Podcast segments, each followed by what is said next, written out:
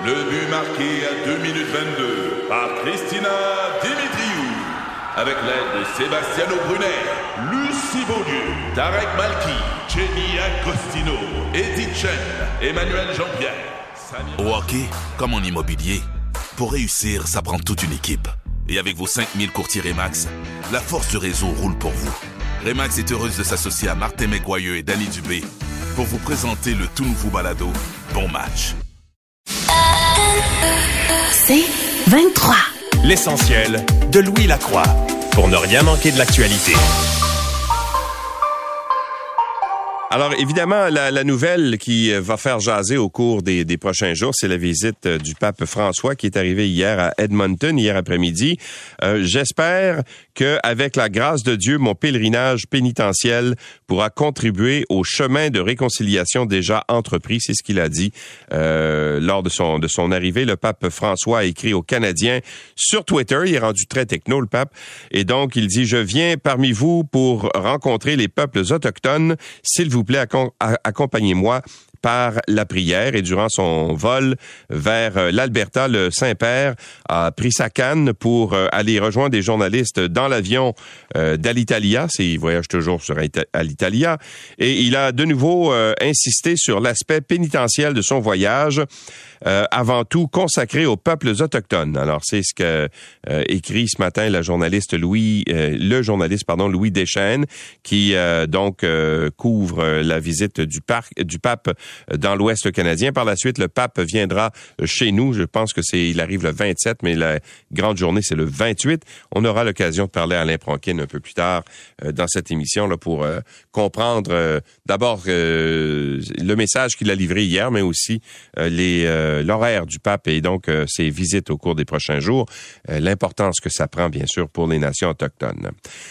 Et, ben, et si on se rapproche un peu de, de, de, chez nous, euh, dans les Laurentides, au cours de la fin de semaine, ça a vanté pas à peu près des centaines de résidences euh, de, de Saint-Adolphe d'Howard dans les Laurentides, euh, des résidents qui ont eu la frousse de leur vie samedi quand une brève mais intense tornade a arraché la forêt autour de leur résidence. tout le monde en parle ce matin, autant dans le journal de Montréal que dans la presse, et notamment dans le secteur du chemin Beau Soleil, on dit que les dégâts sont très importants. C'est à cet endroit même qu'aurait passé la tornade et selon ce qu'on a pu comprendre, c'est une euh, tornade euh, de catégorie EF2. Ce que ça veut dire, c'est que ça a laissé des, euh, des rafales, en fait, de 200 km à l'heure et ça a déraciné et endommagé des résidences, des arbres, etc. sur une distance de 3 à 4 km et par une largeur de 300 mètres.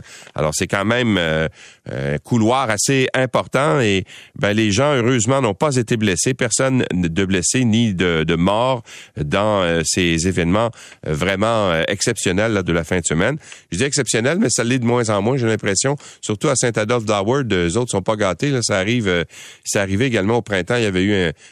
autre euh, rafale de vent là, assez importante qui avait fait des dommages.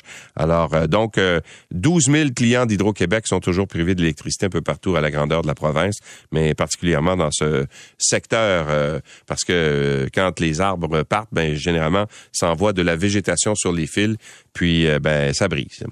Et fin de semaine tragique également au niveau des noyades au Québec. On parlait, Denis nous parlait tout à l'heure de cette noyade survenue dans une piscine municipale au cours de la nuit. On y reviendra un peu plus tard, mais il y a eu d'autres noyades, dont une vendredi, un drame qui a secoué le Super Aqua Club de Pointe-Calumet, une adolescente de 14 ans qui a été retrouvée euh, sans vie dans le petit lac artificiel après une glissade.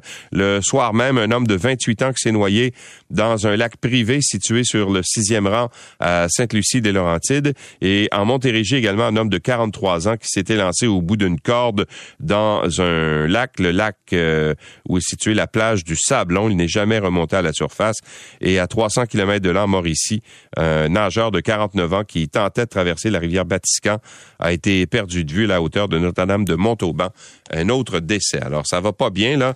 Si on fait le décompte, là, depuis le début de l'été, on parle de 36 personnes qui ont perdu la vie sur des plans d'eau, euh, donc dans la province de Québec. Alors, c'est euh, vraiment l'hécatombe par les temps qui courent. On peut comprendre que le temps chaud, les gens veulent se rafraîchir, mais la prudence élémentaire est de mise. Et la COVID également, qui se réinvitent dans les salles de spectacle. On l'a vu la semaine dernière ben, en fait, au cours de, du festival d'été, là, mais on a eu euh, la semaine dernière le compte rendu, si on veut, de la santé publique euh, jeudi dernier. Je vais vous dire une chose, le festival d'été, ça a créé des cas, des éclosions assez importantes. Ça a monté en flèche à, Montréal, à Québec. Mais là, dans la région de Montréal aussi, ça arrive. Les salles de spectacle, les endroits où on se réunit, ben, ne font pas exception. La COVID qui continue de compliquer la vie des acteurs de l'industrie du spectacle. C'est ce qu'on peut lire dans le journal de Montréal ce matin. Producteurs, membres du personnel, artistes et spectateurs doivent composer avec la nouvelle vague euh, estivale de COVID. On dit que plusieurs dates, notamment de la comédie musicale Annie, dont on dit beaucoup de bien, euh, s'est présentée au théâtre Saint-Denis, ben, ça a dû être reporté en raison d'une éclosion de la COVID-19 et à Terrebonne aussi, cinq représentations de la pièce Symphorien euh, ont dû aussi être euh, reportés euh, parce que là-bas, il y a de la COVID aussi. Et à Québec, la comédie musicale Rock of Ages à l'affiche au Capitole a été annulée pour deux soirs consécutifs la semaine dernière. Bref, la COVID s'invite dans les salles de spectacle, comme quoi c'est pas terminé. Alors si vous y allez, essayez donc de vous protéger un peu, peut-être avec je sais pas, peut-être un masque, euh, ça pourrait faire le, travail. Bon, à part ça, les euh, demandes de la fonderie Horn. Vous savez que la fonderie Horn en, Abitibi, dont on parle depuis à peu près euh, ben depuis 20 ans en réalité, mais de façon plus intense depuis deux, trois semaines, là, le ministère québécois de l'Environnement refuse de divulguer la demande de renouvellement d'autorisation ministérielle qui a été soumise par la fonderie Horn euh, en vue de la poursuite de ses activités. Ce qui arrive, c'est qu'à tous les cinq ans, ils doivent renouveler leur entente. Et là, ben, ils sont dus. Et ils devaient, ils ont en fait déposé leur demande de, renouvellement le 20 mai dernier, mais on n'a pas les documents en main. On n'est pas capable de mettre la main sur ces documents-là. Le ministère de l'Environnement euh, refuse de les rendre public. Et c'est dans ces documents-là qu'on pourrait savoir, par exemple, d'ici cinq ans, ce qu'ils comptent faire pour limiter leurs émissions de métaux lourds et également d'arsenic dans l'air euh, dans le secteur euh, de, de, de Rouen-Noranda. Alors, la réforme euh, pourtant de la loi sur québécoise sur l'environnement qui avait été adoptée en 2017 prévoyait que les autorisations ministérielles de ce genre-là devaient être rendues publiques, sauf qu'il semble que le l'interface ou la façon de le faire ne soit pas complétée encore, de sorte que ce n'est toujours pas public. Un registre qui euh, permet au public d'obtenir ces documents devait aussi être créé. La création n'est pas terminée. Bref, même en le demandant, on n'est pas capable de savoir quelles vont être euh, les, euh, les limites ou dans, la, dans les normes qui euh, québécoises. On sait que c'est 3 nanogrammes par euh, mètre cube. Vous avez entendu ce chiffre-là ad nauseam au cours des, des, dernières semaines. Mais la semaine dernière, on recevait également euh, l'un des directeurs de la fonderie Horn qui refuse de dire quelles vont être les émissions dans l'air là au cours des, des prochains mois. Pendant ce temps, on en apprend un petit peu plus sur ce qui s'est passé lorsqu'il y a eu cette fameuse euh, panne de Rogers. Euh, c'était le dans la nuit, en fait, du 8 juillet dernier. Vous savez que il y a eu des millions de clients, je pense que c'est 13 millions de clients de Rogers qui ont perdu le service parce que les téléphones cellulaires ne, fonctionnaient plus. Euh, tous, les, services informatiques, en fait, de Rogers sont tombés pendant une période de 24 heures. Eh bien, ce qu'on apprend dans des documents qui ont été déposés vendredi devant le CRTC, c'est qu'on était en train de faire une mise à jour des systèmes. On est en train de de, de, changer, si on veut, l'interface intelligente, si on veut, de, de Rogers. Et ça se fait en sept étapes. Et c'est commencé depuis plusieurs semaines. Et là, on était rendu à la sixième étape dans la nuit euh, du 8 juillet. Donc, on a euh, envoyé une ligne de code, si on veut, ou euh, de programmation dans l'ordinateur pour faire lancer cette sixième étape. Et au bout d'une heure et demie, ben, la ligne de code défectueuse est entrée euh, euh, en action. Et donc, ce que ça a fait, c'est que ça a surchargé les serveurs de sorte que tout est tombé à ce moment-là. Et euh, donc, euh, avec le résultat que l'ensemble des services ont été euh, perturbés chez, chez Rogers. Et donc, ce qu'on dit, entre autres choses, c'est qu'il y a un paquet de gens qui n'avaient pas accès au 911. Les téléphones cellulaires ne fonctionnaient pas. Bref, il y a eu diverses conséquences qui sont directement reliées à ça. Alors, si vous voulez lire l'article, il y en a un. On, on, fait un très bon compte-rendu dans le Globe and Mail ce matin où on raconte vraiment ce qui s'est passé avec Rogers. Et toujours dans le Globe and Mail, une autre histoire intéressante. Bon, vous savez, équipe euh, Canada Junior est aux prises avec un scandale sexuel qui s'est déroulé en 2018. Mais ce qu'on a appris vendredi, c'est que, eh ben, en 2003 également, euh, l'équipe euh, canadienne de hockey était à ce moment-là au championnat du monde qui se déroulait à Halifax. Et il y aurait eu aussi un autre épisode euh, d'agression sexuelle sur une euh, jeune fille. C'est TSN qui a rapporté la nouvelle vendredi en citant euh, une vidéo, en fait, qui avait été faite et qui existe toujours, semble-t-il, faite en 2003 et qui montre six joueurs de l'équipe canadienne junior qui, à tour de rôle, agressent sexuellement une femme qui semble être inconsciente sur une table de billard. Et donc, euh, bon, euh, ce qu'on dit, c'est que TSN n'a pas vu la vidéo, mais il y a trois personnes qui ont rapporté avoir vu cette euh, vidéo qui existerait toujours, donc, de cette agression sexuelle. Alors, il y a des joueurs déjà de cette équipe-là qui ont joué dans la Ligue nationale qui commencent à se dissocier et dire, ben moi, j'étais pas là, j'ai rien vu, là. Mais quand même, il reste que euh, c'est pas d'hier que les scandales sexuels, les scandales pardon sexuels se succèdent chez Hockey Canada et euh, bon, ils vont devoir euh, expliquer maintenant celui-là, ce nouveau scandale qui est survenu donc je vous le rappelle en 2003. L'essentiel de Louis Pour ne rien manquer de l'actualité.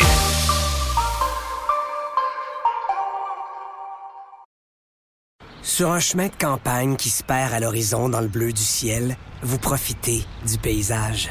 Votre nouvelle Toyota sillonne la route avec agilité et négocie les virages avec douceur.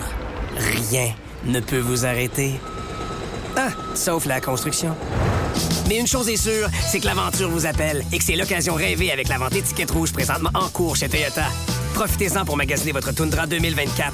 Visitez achetermatoyota.ca ou un concessionnaire Toyota du Québec dès aujourd'hui. L'essentiel de Louis Lacroix puisqu'il faut se lever même l'été pour ne rien manquer de l'actualité. On se rappelle tous, bien sûr, de la crise des passeports qui, soit dit en passant, n'est pas euh, n'est pas terminée. Les fils ne sont plus ce qu'elles étaient, mais il y a quand même encore d'importants retards qui subsistent pour essayer de comprendre, euh, de répondre à la forte demande. Le gouvernement a promis une réduction du temps d'attente d'ici la fin de l'été. Alors, euh, et c'est en cette raison euh, de, de l'augmentation du personnel à la tâche et de l'optimisation des, des, des, processus qu'on pense être capable de réduire les, les, délais, alors que certains envisagent toujours de s'envoler, euh, n'est-ce pas, à l'étranger. Ben, ils ont toujours besoin de passeport. Karina Gould est la ministre des Enfants, de la Famille et du Développement social. C'est elle qui est responsable de la question des passeports. Bonjour, Madame Gould. Bonjour. Alors, qu'est-ce qui a changé depuis un mois et qui fait en sorte qu'aujourd'hui, vous dites que la situation va mieux? Oui, alors la situation il y a une mois, particulièrement à, Montréal, était euh, le, le, hauteur du crise qu'on a vu euh, et euh, la quantité de personnes qui cherchaient une, passeport avant euh, la fête de Saint-Jean était euh, vraiment extraordinaire.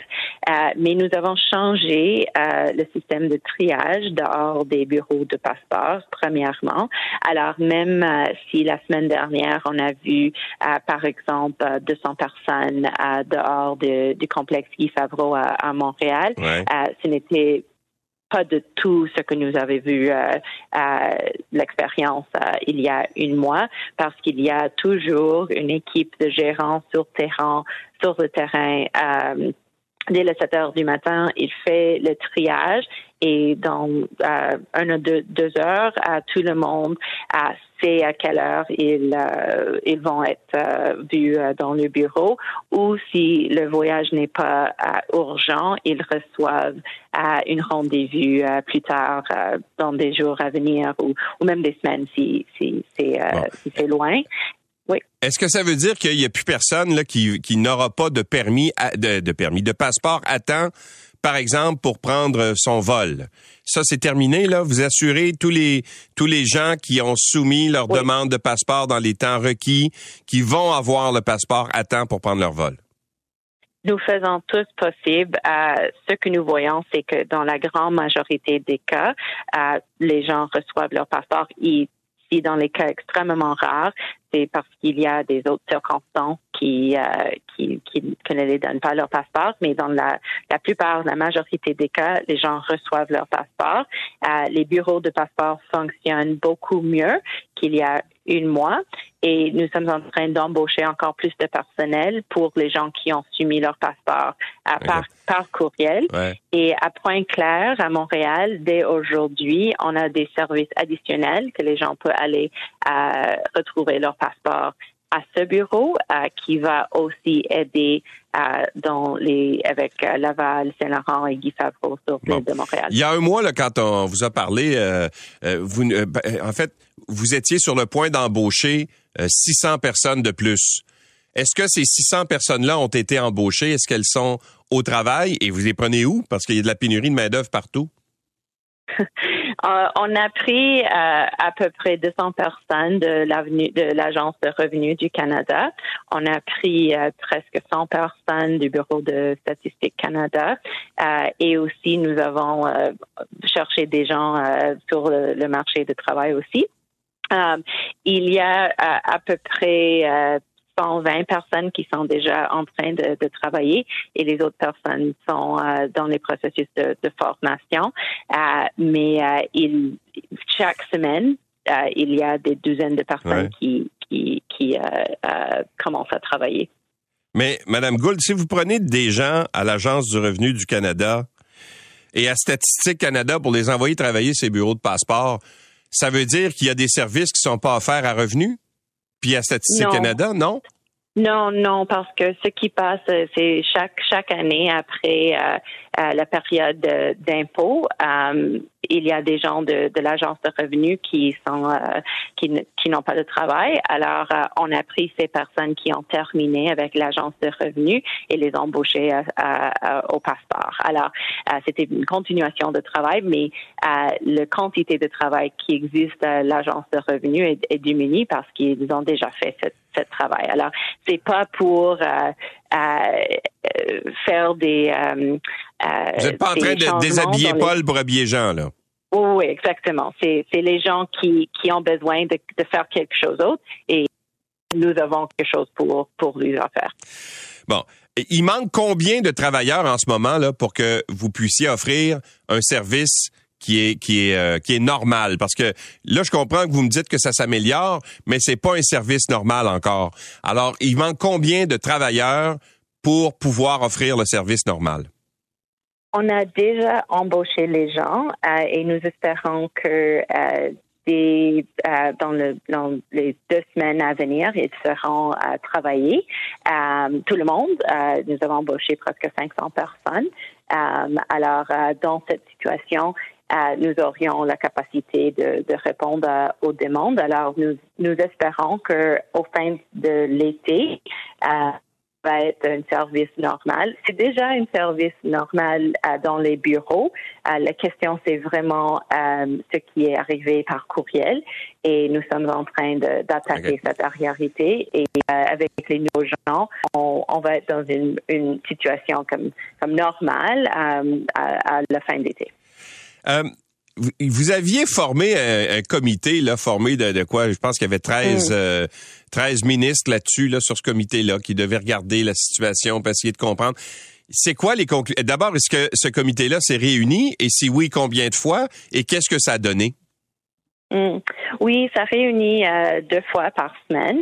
Et c'est justement pour voir euh, tous les services offerts au, au fédéral, parce que c'est pas seulement euh, les passeports que, qui est offert par le fédéral, et euh, revoir comment nous le faisons, et aussi assurer que nous donnons le meilleur service possible aux Canadiens. La situation des passeports était vraiment quelque chose pour ouvrir les yeux euh, et assurer que ça n'arrive pas dans, dans les autres domaines fédéraux.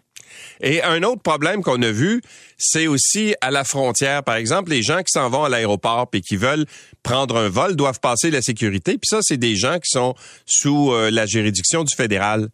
Et il y a eu des retards, mais c'est, encore le cas à l'aéroport, des files d'attente qui n'en finissent plus pour passer la sécurité. J'ai un de mes collègues ici euh, qui me racontait, lui, quand il est parti il y a quelques jours, quelques semaines, il a attendu deux heures et demie pour pouvoir passer la sécurité, alors que c'était pas le cas avant. Est-ce que ça, ça va être réglé aussi? Mhm. Euh, ce que nous voyons dans euh, la question des fils de sécurité, c'est que la situation est vraiment améliorée, mais il y a des autres problèmes avec les aéroports, soit euh, les bagages, soit les, les aérolines et les aéroports n'ont pas suffisant de personnel pour justement traiter tout le monde dans une temps efficace. Et ça, c'est quelque chose que nous voyons pas seulement au Canada, mais, partout dans le monde. Euh, mais euh, je peux vous assurer que le gouvernement fédéral a embauché presque 1200 personnes pour travailler dans les fils de sécurité. Et euh, c'est pas nécessairement la sécurité qui est le problème, mais des autres aspects euh, maintenant euh, des aéroports. Mais nous sommes en train de travailler avec les aéroports, avec euh, les services euh, de, de air et les entreprises aériennes, justement pour régler cette situation aussi, parce que ça pourrait être vraiment une situation frustrante de voyager à ce moment.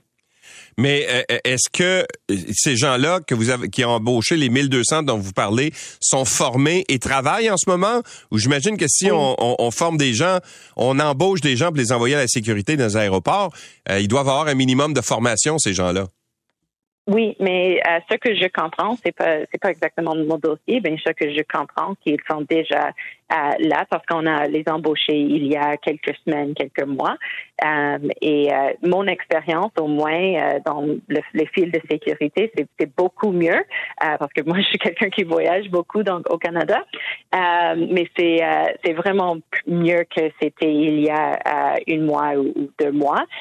mais ce que je vois dans les aéroports, c'est une question de des, des bagages, des, des vols. Il, il, y avait trop de vols et pas euh, suffisant de gens. Euh, mais je sais que euh, les aérolines sont en train de, traiter d'améliorer cette situation aussi. Bon, tout ce que vous venez de nous raconter, les solutions que vous avez essayé d'apporter, est-ce que ce sont des, solutions qui sont permanentes ou c'est temporaire? Le temps que, par exemple, la grande période de voyage, là, généralement pendant l'été, se termine? Bon, je crois qu'on devrait voir, mais pour les passeports, c'est permanent parce que nous avons besoin d'assurer que c'est un meilleur service pour tout le monde avec la question des aéroports et les aérolines. Euh, je crois aussi que ça serait permanent parce que euh, nous avons vu une grosse euh, déclin de voyages durant la période de, de restriction de voyage et maintenant que ça s'est levé, je crois qu'on peut attendre que les gens veulent voyager encore et, et dans les mêmes quantités. Alors, euh, c'est vraiment de retourner à normal avant la pandémie euh, et, et, on doit assurer que les gens reçoivent un meilleur service et, et à mon avis et mon objectif c'est que euh, le service est encore mieux que c'était avant la pandémie. Ça c'est ce que nous voyons que c'est amélioré en, en, en effet. C'est un test de crédibilité pour vous et votre gouvernement, hein, vous savez ça. Oui, euh, bien sûr, euh, c'était vraiment inacceptable ce qui est qui est arrivé il y a un mois, particulièrement en Montréal, et euh, on, on, ne veut pas vivre cette situation dans le futur. Et comme je dis, euh, mon objectif, c'est que c'est pas seulement un retour euh, normal, mais c'est euh, c'est une, une, amélioration de, de, service en général.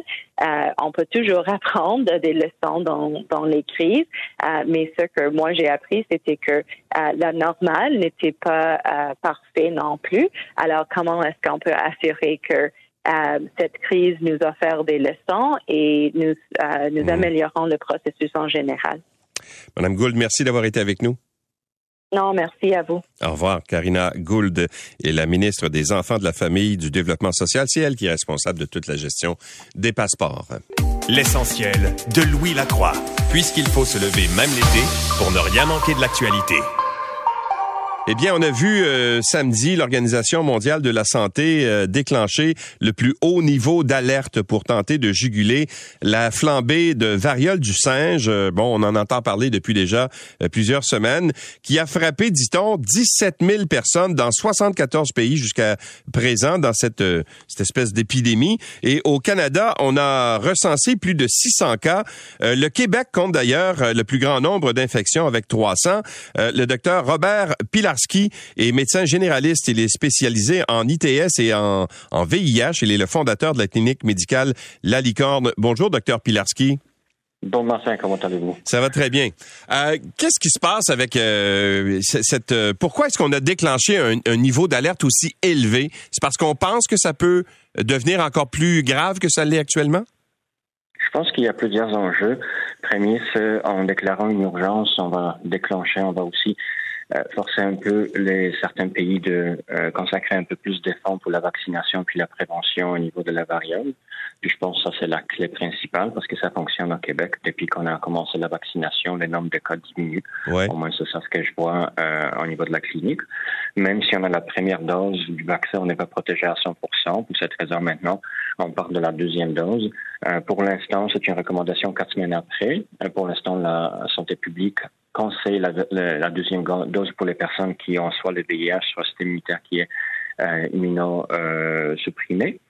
Par contre, bientôt, j'imagine qu'on va euh, donner la deuxième dose à tout le monde pour atteindre la prévention entre 60 et 100 parce que deux semaines après la deuxième dose, on a déjà la protection qui, qui, peut aller jusqu'à 100 euh, Puis en, comparant avec euh, la première dose, sept jours après, on a juste la protection entre 5 et 91 puis après quatre semaines, c'est entre 20 et 94 mais, mais, mais qui sont les gens ciblés par cette campagne de vaccination-là, docteur Pilarski? C'est pas tout le monde qui, qui, euh, qui, qui est à risque nécessairement, n'est-ce pas? Pour l'instant, c'est toujours des, des, hommes qui ont des relations avec des hommes. Euh, des personnes qui ont des relations avec des hommes qui ont, avec des, euh, qui ont des relations avec des hommes, puis aussi des personnes qui ont des multipartenaires sexuels. Ça peut être aussi des, personnes hétérosexuelles qui n'ont pas de relations avec des les hommes qui n'ont pas de relations avec des hommes, mais d'autres femmes. Euh, puis je pense qu'il faut prendre en considération aussi les travailleurs puis travailleuses du sexe. Euh, vaccination, nous on vaccine ces personnes aussi pour euh, protéger la grande partie de la population. Mais pourquoi est-ce que ce sont les, les, personnes, les hommes gays ou, ou bisexuels qui sont les, les principales euh, cibles de ce virus-là? Pourquoi au juste, eux sont plus touchés que les autres? Tout simplement, la première personne, moi, mon explication que je donnais au début, la première personne qui a voyagé de, de l'Afrique de l'Ouest vers euh, le, le Royaume-Uni, c'était un homme qui avait des relations avec des hommes, donc euh, comme ça, l'infection a commencé à se répandre dans la communauté. Puis c'est la même chose qui est arrivée en arrivant ici au Canada. C'est un patient de Boston qui a probablement amené l'infection, puis a eu des relations sexuelles avec plusieurs partenaires sexuels ici, d'où euh, l'épicentre c'était Montréal, puis après ça s'est répandu en, Ontario puis d'autres provinces. Puis l'Ontario n'est pas si en arrière euh, du Québec. Le Québec compte 331 cas, puis euh, Ontario 288 cas, donc c'est pas si loin. Puis le nombre de cas en Ontario augmente plus rapidement. Je ne sais pas si la vaccination n'est pas euh, aussi bien faite là-bas qu'ici, mais moi j'ai confiance qu'avec la vaccination, puis les symptômes que les personnes connaissent euh, isolement, présentement isolation, que les personnes restent à la maison ou tout simplement qu'ils s'obtiennent des relations sexuelles pendant trois semaines après euh, les éruptions, les symptômes systémiques, ça, ça va diminuer puis éliminer euh, l'infection à long terme.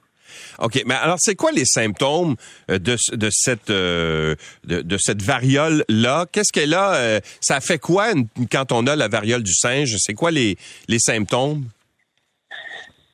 La grande majorité des cas, ça commence avec un prodrome. C'est pas tout le monde qui a le prodrome. Donc, euh, le symptôme le plus euh, fréquemment reporté, c'est la fatigue, fatigue intense. Des fois, on peut avoir aussi des malaises, euh, douleurs musculaires, la fièvre, des fois des céphalées, des maux de tête.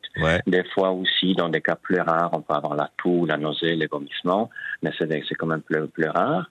Entre 24 et 48 heures après, en grande partie, euh, il y a des éruptions qui vont apparaître, puis souvent, c'est des éruptions dans des parties qui étaient directement en contact avec euh, les lésions. Donc, c'est soit les parties génitales, soit la partie euh, anale, soit la bouche, la, la, les visages, s'il y avait des relations orogénitales.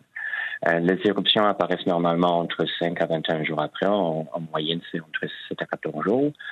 puis chez les personnes non vaccinées, ça peut durer jusqu'à 14-21 jours, jusqu'à quand la gale tombe, la personne reste contagieuse. Une fois la, la gale est tombée, il n'y a plus de contagiosité qui s'est faite. Chez les personnes qui ont eu le vaccin, qui ont attrapé la variole simienne, on a remarqué que les symptômes sont beaucoup plus courts, c'est environ 7 jours. La gravité est moins, moins, moins, importante, euh, puis la guérison plus rapide. Et, et euh, est-ce qu'une personne qui a été infectée peut être réinfecté, comme on le voit en ce moment avec le, le virus euh, de la COVID-19. Là, il y a beaucoup de réinfections, mais dans ce cas-ci, dans le cas de la variole euh, simienne, est-ce que une personne qui a été infectée est protégée par la suite? Pour l'instant, on ne connaît pas les détails.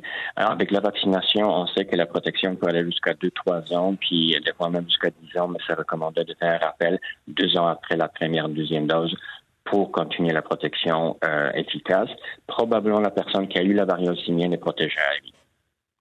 Et est-ce qu'on craint que ça que ça devienne plus répandu, que ça en fait que ça ça se répande de façon généralisée dans la population? Parce que là ça semble quand même localisé à une certaine euh, à une certaine population qui, qui est plus à risque. C'est toujours un risque, mais je pense que c'est peu probable. Il y aura certainement des cas, il y en a déjà eu des cas euh, d'une femme, ce que j'ai entendu parler, hétérosexuelle, qui a, rattrapé euh, la variole simienne ici euh, au Québec. J'ai pas plus de détails, mais c'est un risque quand même qui est faible.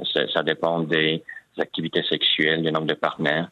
Euh, puis, je pense pas que c'est la grande majorité des gens qui ont de beaux partenaires sexuels euh, à tous les jours. C'est souvent pendant les festivités, pendant les voyages, qu'on va se permettre d'être un peu plus euh, relax et expérimenter un peu plus. Mais je pense pas que ça va être quelque chose qui va amener une infection générale de toute la population. C'est plus probable à mon avis. OK. On ne revivra pas une pandémie là, comme on a connu avec la COVID-19, par exemple. Je ne pense pas, non. Vous nous rassurez. Merci beaucoup, euh, docteur Pilarski. Merci d'avoir été avec nous. Merci. Bonne journée. Au revoir, le docteur Robert Pilarski est médecin généraliste. Il est spécialisé en ITS, en VIH. Il est le fondateur de la clinique médicale La Licorne. L'essentiel de Louis Lacroix pour ne rien manquer de l'actualité.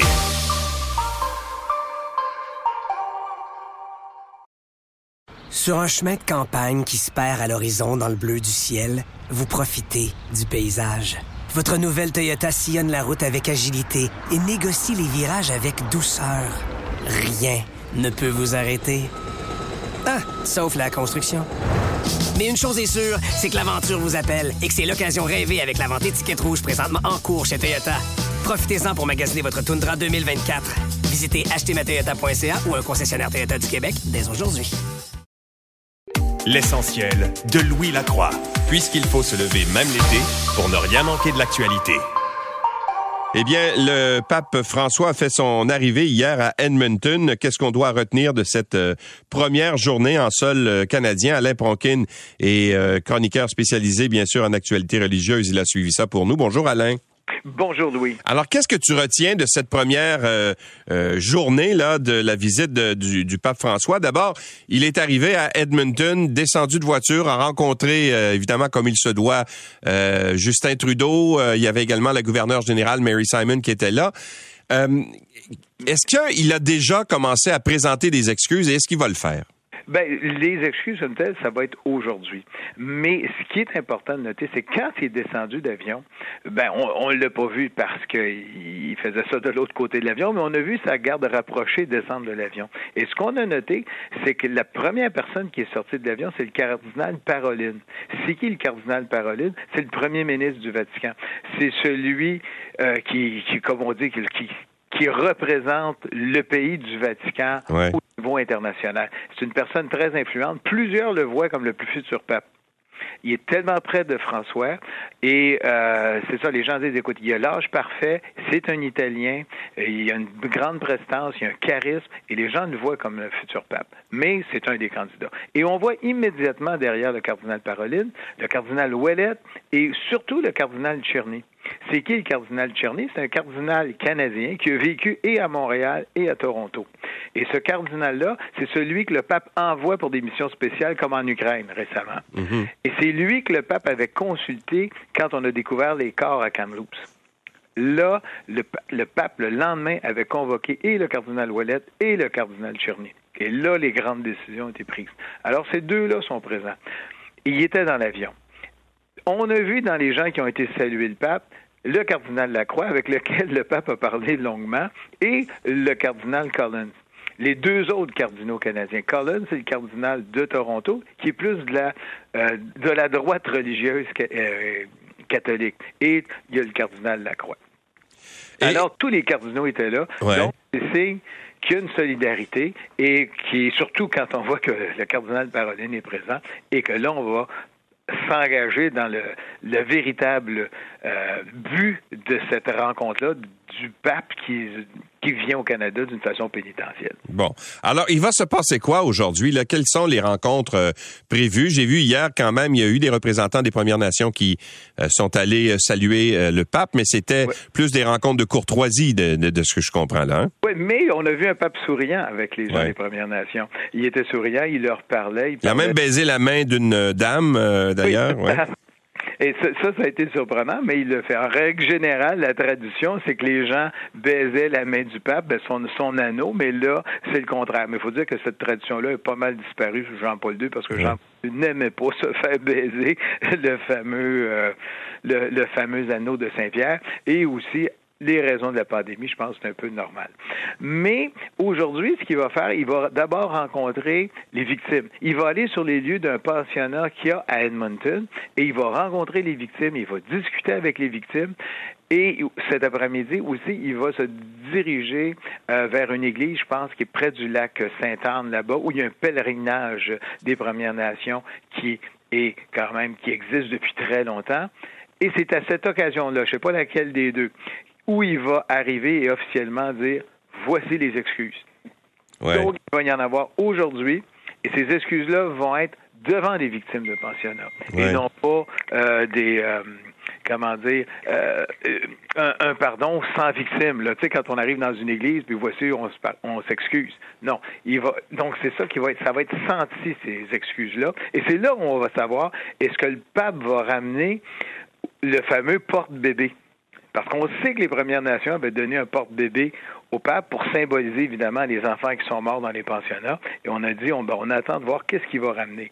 Peut-être qu'il n'y aura pas l'objet comme tel, mais qu'est-ce qu'il va ramener dans son porte-bébé? Et c'est quoi la symbolique de ramener, de ramener en fait euh, le, ram- fameux porte-bébé qui, que, que- que les Premières Nations avaient donné pour le sensibiliser? C'est quoi Oui. la symbolique de ramener cet objet-là dans sa visite? dire, On va C'est pour ça que la symbolique est importante. Vous me l'avez apporté au Vatican, qui est dans un lieu un peu plus austère. Maintenant, je reviens chez vous et voici le porte-bébé. Et voici ce que j'amène avec le porte-bébé parce qu'il faut se réconcilier.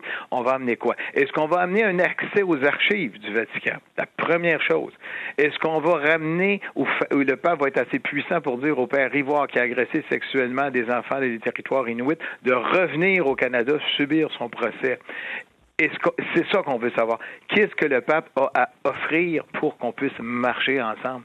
Parce qu'on se souvient que le cardinal Ouellet avait dit dans les années, euh, je pense 2010, il s'est excusé de ce que l'Église avait fait et il avait dit de notre indifférence envers les Premières Nations. Il avait carrément parlé d'indifférence. Et là, est-ce qu'on est encore au niveau de l'Église indifférent face aux Premières Nations? C'est la grande question. Fait que c'est montrez-nous que vous n'êtes pas indifférents face à nous. Et après ça, il y a toutes les autres choses. Est-ce qu'on va ramener des objets que, les Premières Nations disent, ben écoute, ça nous a été volé. On avait un canot euh, symbolique, évidemment spirituel, qui s'est retrouvé au Vatican. Les gens ont dit, il fait quoi au Vatican? Ça devrait être sur nos terres. Et c'est ça. Mais c'est surtout de dire, écoute, est-ce qu'on euh, marche ensemble? Ben voici tout ce qu'on a.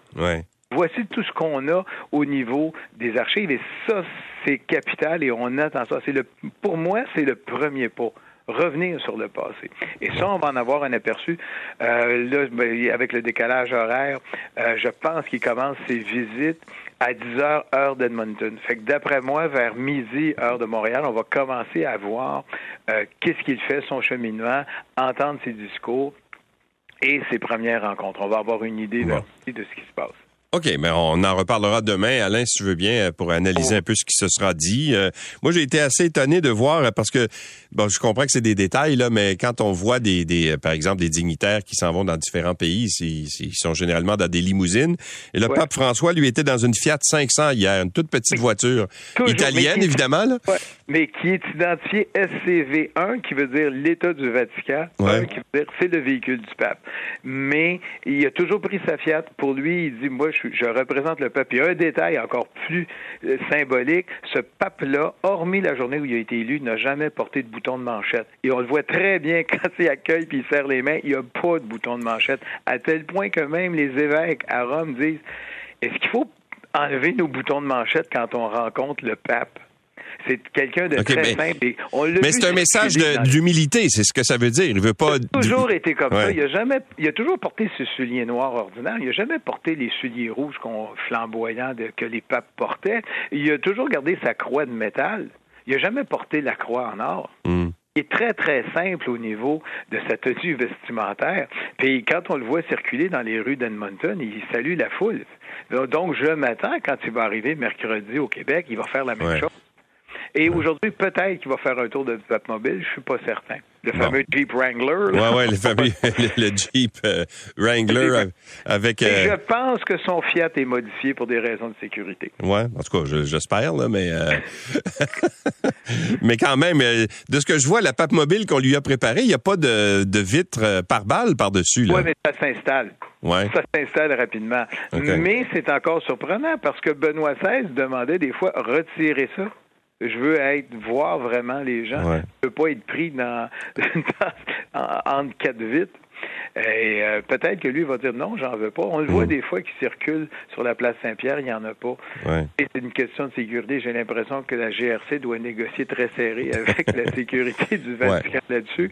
Mais euh, parce qu'il n'y a personne qui veut qu'il arrive à un incident. On se souviendra en 84, quand il y a eu la bombe à Gare centrale de Montréal, c'était quelqu'un qui était contre les papes, trois morts plusieurs blessés. Il n'y a personne qui veut revoir ça, là. Ouais. Ce voyage. OK, bon, on se reparle euh, demain. Euh, merci Alain de euh, tous ces détails. Merci beaucoup. Bienvenue, Louis. Au revoir. Alain Pronkin est notre chroniqueur spécialisé en actualité religieuse. L'essentiel de Louis Lacroix, puisqu'il faut se lever même l'été pour ne rien manquer de l'actualité.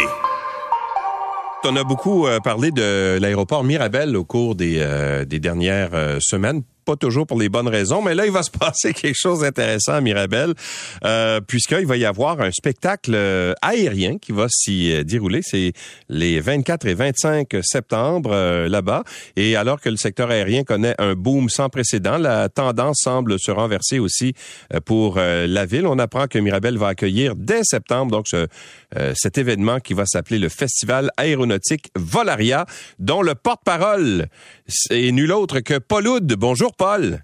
Bonjour, Louis. Alors, ben, euh, ça rejoint ta passion. On sait que tu es un passionné d'aviation. Alors, oui, d'autant que j'étais, c'est la première fois en 25 ans, 25 ans déjà, qu'on va avoir un grand festival aéronautique. Et ça me rappelle des souvenirs parce que j'étais à celui de Mirabel en 1997. Alors, il était temps qu'on reprenne euh, là où on avait laissé. Mais en fait, Mirabel, c'est le meilleur endroit pour faire ça, Paul, parce que évidemment, euh, l'aéroport est beaucoup moins utilisé qu'il l'était. Là. Il y a les vols cargo, tout ça. Mais en plus, t'es es, au milieu de, de, champs. Donc, euh, la, zone où on peut faire des spectacles aériens est vraiment parfaite. Et puis, on, on, on, euh, on, ne vient pas, comment dire, nuire au trafic aérien qu'on pourrait avoir à Dorval. Alors, c'est parfait comme zone c'est évidemment parfait et on est ravi d'avoir la collaboration entière de la ville de Mirabel. Vous savez que Mirabel a traversé des périodes très difficiles.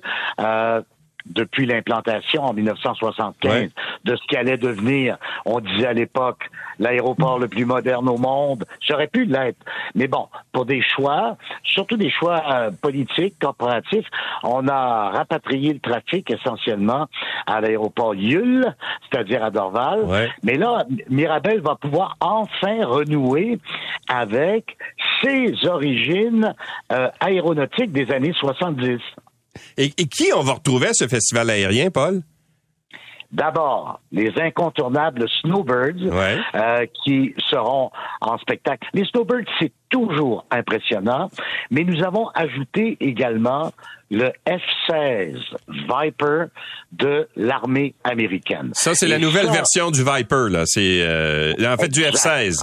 Ouais. Oui, monsieur.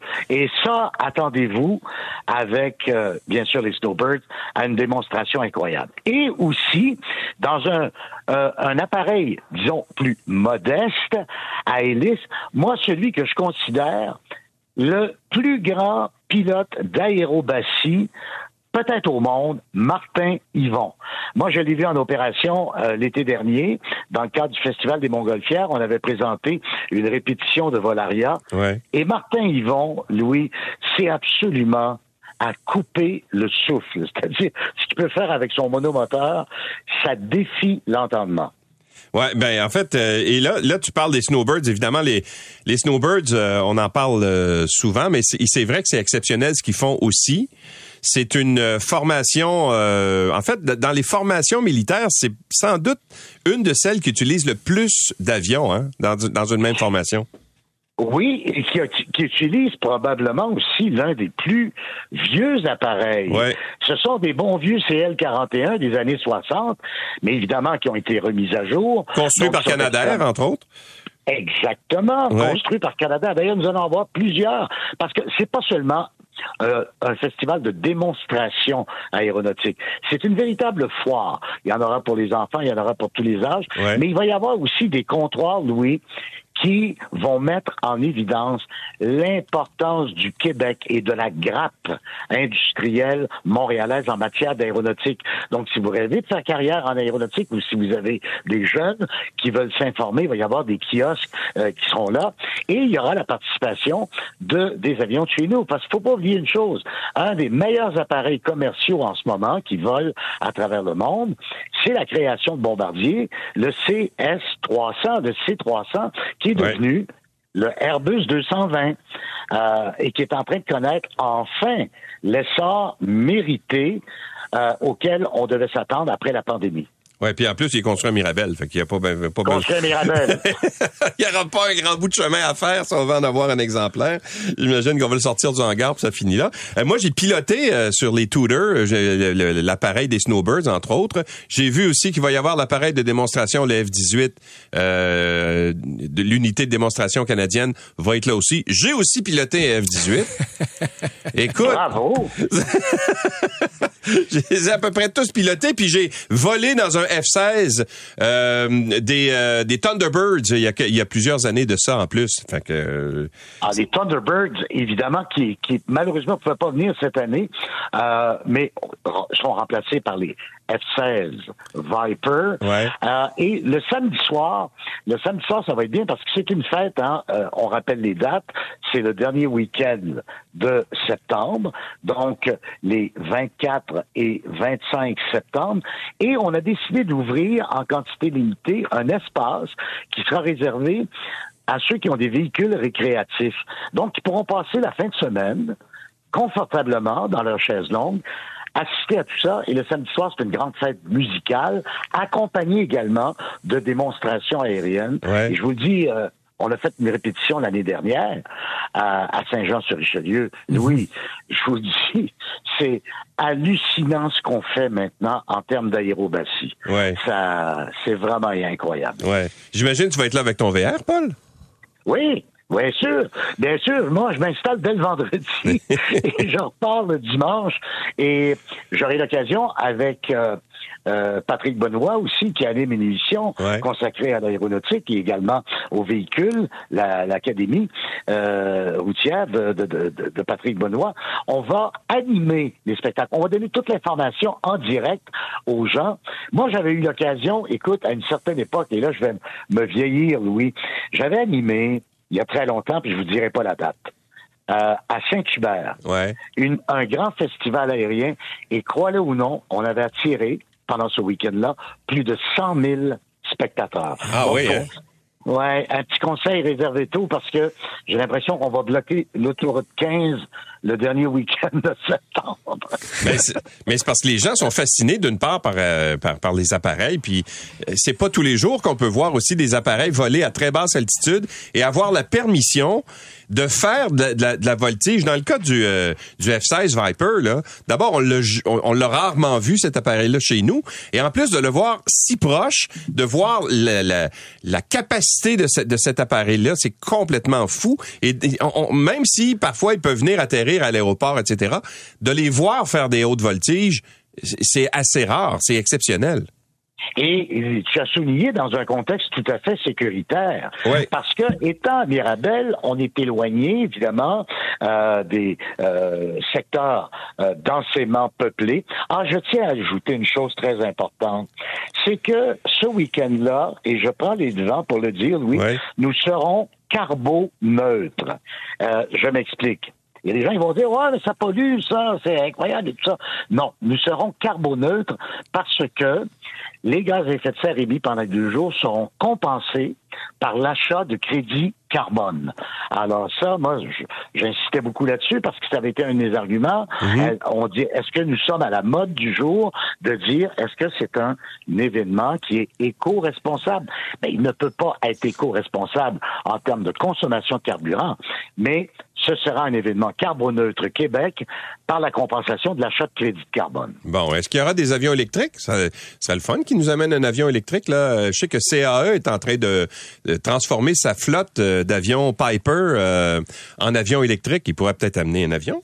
Euh, Vous Nous aurons, nous aurons une section dans, parce que c'est une exposition aussi, mais nous Ouais. allons avoir la section euh, l'aviation du futur. Eh ben, tu as tout à fait raison, Louis. C'est pas l'aviation du futur, c'est l'aviation d'aujourd'hui. Ouais. Boeing également planche sur un appareil qui ressemble un petit peu, tu sais, les, les fameux Q400, là, les, les, Ouais. euh, les, les Dash, les Dash 8 qui euh, va être un petit appareil qu'on utilise chez Jazz, par exemple, ou chez euh, euh, certaines compagnies aériennes pour faire Montréal-Québec, montréal cette Ouais. Et d'ici quelques années, on pourrait, on pourrait avoir un bi-turbopropulseur 100% électrique. Et nous aurons le kiosque pour, euh, comme on dit, euh, présenter le futur. Ah ben ça, ça, ça va être très intéressant. Moi, c'est sûr, je vais aller faire un tour. Euh, ça, c'est Ah, certain. Et Mais réservez, réservez tôt parce que, comme je vous dis, il va y avoir énormément, si on peut avoir du beau temps. Ouais, oui, bien sûr. Euh, c'est une belle façon de terminer l'été à Volaria. Et comme je vous dis, la dernière fois à Mirabel, moi en 97, ça avait été ça, à peu près l'autoroute 15 bloquée. Ouais. et, et environ 100 000 spectateurs. Donc, l'idéal, c'est peut-être d'arriver le samedi très tôt et puis vous restez jusqu'au- dimanche après-midi. bon. Est-ce que tu profites de ton été dans ton VR, Paul? Tu te promènes sur les routes Je du Québec? Non, je, écoute, je vais te dire une chose. J'ai, euh, j'avais repoussé depuis trois ans le, le tournage de mon documentaire Ah oui. sur les États-Unis, qui s'intitule Paul dans tous ses États, euh, qui est un jeu de mots Oui. qui, qui dit tout. Et je viens de revenir de trois semaines du Texas, du Tennessee, de la Louisiane, parce qu'on n'avait pas pu tourner depuis deux ans. Alors. Oui, je voyage beaucoup, mais disons qu'on travaille beaucoup en même temps. Bon, alors le travail, c'est la santé, dit-on. C'est ce qu'on dit. Ben, merci d'avoir été avec nous autres. Bon été. Puis on va Oui, aller te voir puis- au mois de septembre, 24 et 25 septembre à Mirabel. On va essayer de te faire faire un tour de F-16 Viper. Ah, ben j'aimerais bien ça. T'aimerais ça? hein? Ah, j'aimerais ça. Ah, tu viens de te mettre le, le- le- le bras dans l'engrenage. Je vais te talonner jusqu'à temps que ça venir, fonctionne. Je... Je vais, On peut y je vais aller en essayer équipe? de t'arranger. Ben, qui, qui, qui veut participer, là? Anne-André moi, veut je vais, je participer venir, aussi. là. Oui. Euh, de- de- Ah. Moi, je suggère une chose. Demandez d'abord à Louis quelle a été son expérience de F-18. Oui, c'est ça. Et, et il va vous donner de précieux conseils. Exactement. Faut faire le. En tout cas, il y, a des. euh, moi, j'ai volé en F-18 aussi avec les Blue Angels. Et la Oui. particularité, Paul, des Blue Angels, c'est que euh, bon, c'est une équipe de haute voltige de la US Navy. Et eux autres, ils volent sans habits anti-G. Exact. Et la raison étant que, euh, évidemment, l'habit anti-G, c'est un habit qui se gonfle, notamment sur les jambes, pour Oui. empêcher le sang de descendre dans le bas du corps.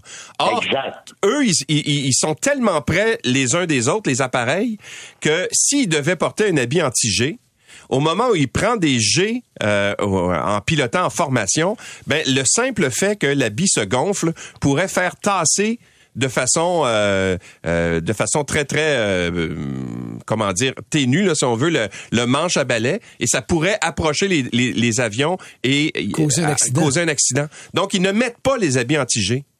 Et là tu Alors, m'as- imaginez la constitution de ces pilotes-là. Exact. Parce que là, ils sont obligés, eux autres, de faire ce qu'on appelle le hic, c'est-à-dire qu'à chaque fois qu'ils vont prendre des G, euh, ils vont faire, euh, ils vont contracter les muscles des jambes et de l'abdomen, et là, ils font hic, deux, trois, hic, deux, trois. Et ça, ça empêche, justement, ça permet de respirer, d'oxygéner le cerveau, en empêchant le sang de descendre dans les jambes. Et de tomber dans C'est les des pommes. athlètes, les gars. Ouais. c'est fou raide, là. Et probablement, Alors, étant donné que c'est aux États-Unis, ils font hic, two, three. Oui, probablement. Oui, probablement. Mais là, Louis, euh, je pense qu'on va vous engager comme co-animateur. Ah ben écoute, je, je suis partant. Moi, j'ai aucun problème. Attends un petit peu. 24-25, et qu'est-ce qui se passe 24-25? Ah, je suis en campagne électorale, malheureusement. Hey, ça, hey, ça, ça, Louis, c'est un autre type de G, une campagne électorale. Oui, exactement. hey, Paul, merci d'avoir été avec nous. Bon, festival. été, bon été tout monde. été. Salut, Paul. Salut. Ouais. Au revoir. Paul Hood, porte-parole de la première édition du Festival aéronautique Volaria. L'essentiel de Louis Lacroix. Merci d'avoir été avec nous. On se donne rendez-vous demain. C'est 23. Sur un chemin de campagne qui se perd à l'horizon dans le bleu du ciel, vous profitez du paysage. Votre nouvelle Toyota sillonne la route avec agilité et négocie les virages avec douceur. Rien ne peut vous arrêter. Ah, sauf la construction. Mais une chose est sûre, c'est que l'aventure vous appelle et que c'est l'occasion rêvée avec la vente étiquette rouge présentement en cours chez Toyota. Profitez-en pour magasiner votre Tundra 2024. Visitez achetermatoyota.ca ou un concessionnaire Toyota du Québec dès aujourd'hui.